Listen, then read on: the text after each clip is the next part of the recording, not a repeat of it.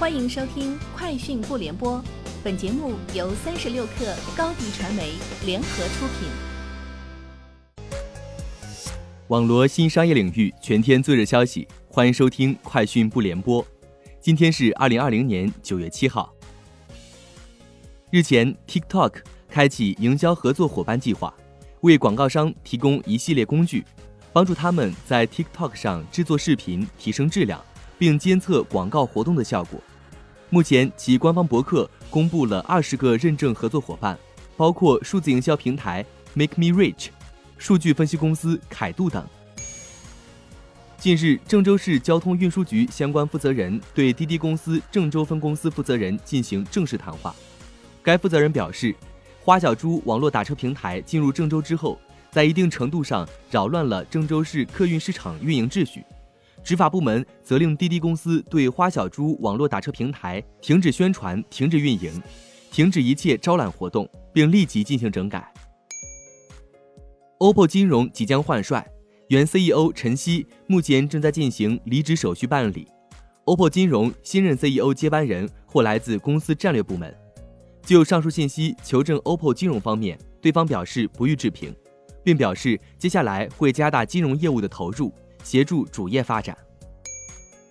学而思近期推出办学成长类 App“ 小学口算”，该应用从口算练习的场景切入，提供手机拍照一秒判对错的智能批改功能，通过提高批改效率、智能归纳错题、打印周练习等办学助学服务。数据显示，目前小学口算的用户平均每天拍照批改作业五次以上，App 每月批改的题目累计超三亿道。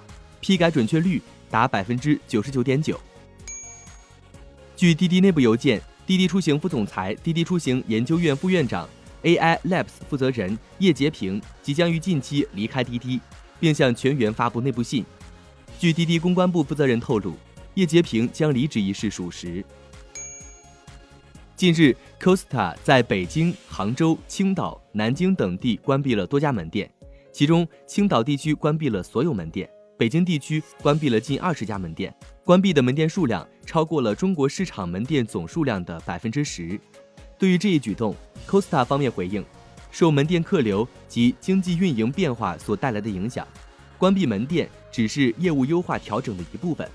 同时表示对中国市场充满信心，不会放缓继续在中国开店的步伐。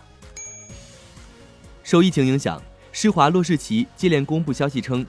今年施华洛世的核心水晶业务全年销售额或大跌逾百分之三十三至二十亿欧元。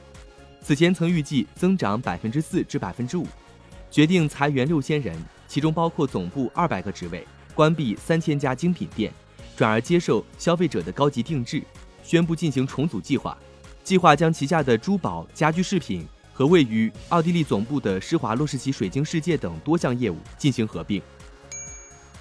韩联社援引消息报道称，三星电子将关闭位于中国天津的电视工厂，以提高供应链管理效率。该工厂是三星在中国唯一一座电视工厂。消息人士称，这座拥有约三百名员工的工厂将于十一月底停止运作。以上就是今天节目的全部内容，明天见。欢迎添加小小客微信。Xs 三六 kr 加入三十六氪粉丝群，高迪传媒为广大企业提供新媒体短视频代运营服务，商务合作请关注微信公众号高迪传媒。